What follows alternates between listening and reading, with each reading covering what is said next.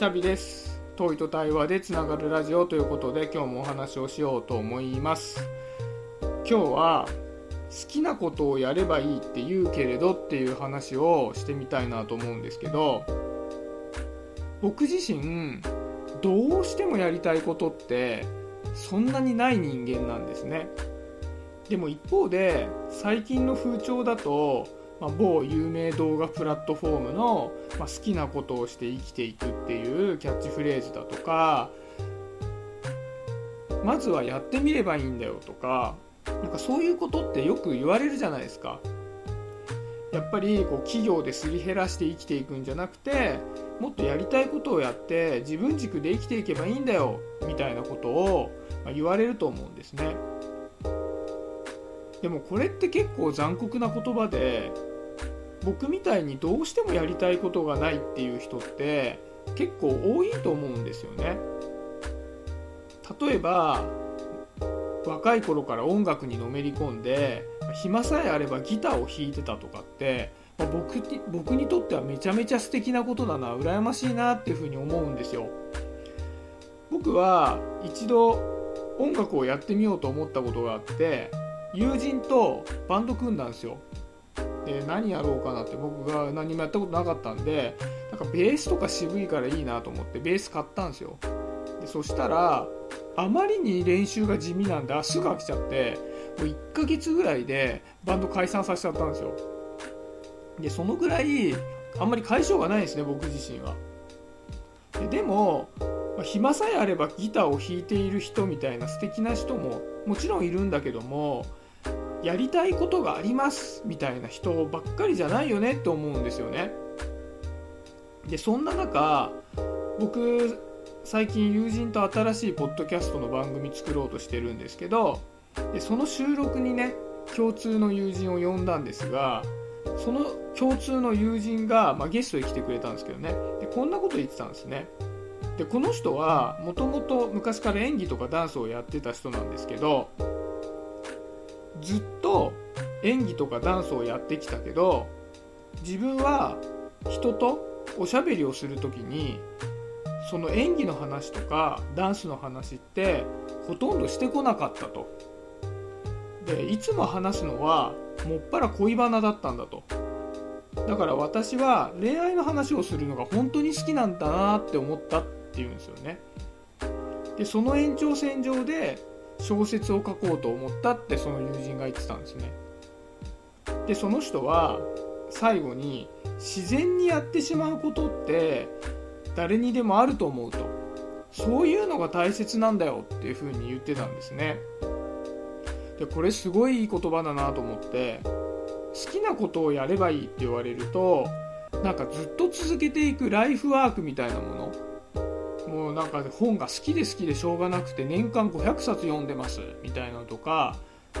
まあね、さっきのその演技をずっとやってますダンスをずっとやってますギター片手にいつまでも弾いていたいですみたいなものを思い浮かべちゃうんだけどもなんか人と会うたんびに恋話してるわみたいなそういうことだったら結構誰にでもあるんじゃないかなと思ったんですよね。で僕ここ数年で明確に気づいたことがあって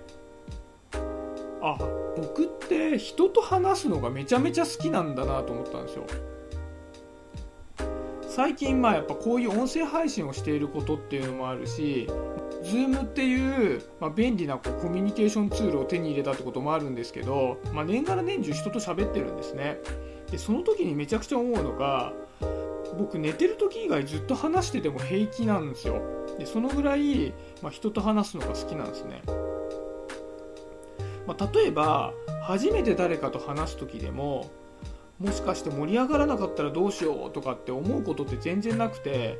誰と話しても、まあ、楽しくおしゃべりできるだろうっていうのがあるんですね。でも、まあ、これ昔から変わんないんですけどじゃあ取り立ててそれが好きなことですかって言われるとまあなんかそういう認識もあんまりなくて、まあ、人と話すって結構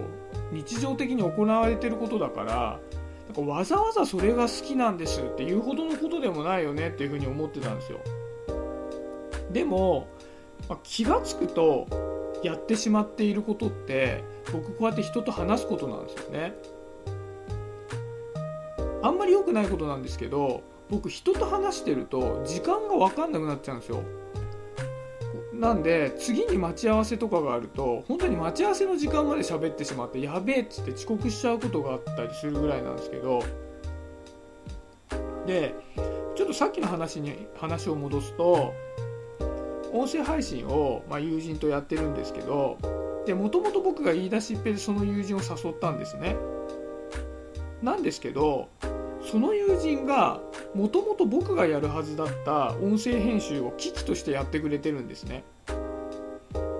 で音声編集をしてもうなんか編集すげえ凝っちゃってパターン123とか3バージョンぐらい作ってきてどれがいいとかって言ってくれたりしてそれ僕大変だったらやるよって言うんだけどもついつい楽しくてやっちゃうんだよねって言っててああなんかこういうことなんだろうなと思ったんですよね。だからそう考えてみると僕は好きなことなんてないなって思っていて好きなことをして生きていくってちょっと重たいなっていうふうに思ってたんですけどそれは僕が結構ハードルを上げてしまってただけでその友人の話の恋バナだとかただただ話していたら時間を忘れちゃうとか、まあ、そういうことでいいと思うんですよね。でそういうちょっとしたきっかけに気づくとそこから流度を上げることができるんですよね。例えば僕だったら、まあ、話の内容的にこう何かを掘り下げて話すのが好きだったりあとはなんかアイデアを出し合うとかっていうのも好きだし人が出したアイデアっていうのを組み替えて一つのあじゃあこういうやり方でやろうかっていう流れを作るのも結構好きなんですよね。だからそういうこう話している内容でもこう自分が好きな内容みたいなものがあるなみたいなこともなんか思えたりするんですよ。だから大事なのってじゃあ昔から自分がやり続けていたライフワークがあるかどうかってことじゃなくて自分のなんか日々の感情の動きみたいなものをきちっと見ることかなと思ったんですよ。やっぱりこう恋バナが好きとか話すのが好きとかそういう些細な自分が自然にやってるようなことだったりすると当たり前すぎて気づかないんですよね。だからそういうのにあこれもしかして自分時間忘れてやっちゃってるのかもみたいなことに細かいことでも気づけるようななんかそういう感度を養っておく方が大事なのかなっていうふうに思ったんですよね。でそう考えてみると僕毎週土曜日に決まってやることがあってそれは娘の上履きを洗うっていうやつなんですよ。でこれ本当に僕好きで無心でやっちゃってて上履きってめっちゃ汚れが落ちやすいんですよ。シンプルな作りをしてるんで。でまあ、石鹸であの使い古しの歯ブラシに石鹸つけてこのキャンバス地のところをゴシゴシゴシゴシゴシってあんまりやると傷んじゃうんでこう軽くバーってやるとそこが白くなるんですよねで、まあ、ゴムの部分あるじゃないですか。であそこをメラニンスポンジでコシコシコシコシコシってこするとすげえピカピカになってめちゃめちゃ楽しいんですよね。でもそういうのって、まあ、いわゆる作業なんでまあ、じゃあそれが自分にとってなんかいかなるものかなんてあんまり考えることじゃないんですけどなんか日々の自分がどういうことを楽しいなって思ってやってるかっていうのをつぶさに見ていくと細かな楽しみみたいなものが見つけられたりしてそんな中から自分がこうこういうことが無心でやっちゃうことなんだなっていうのに気づけるようになっていくと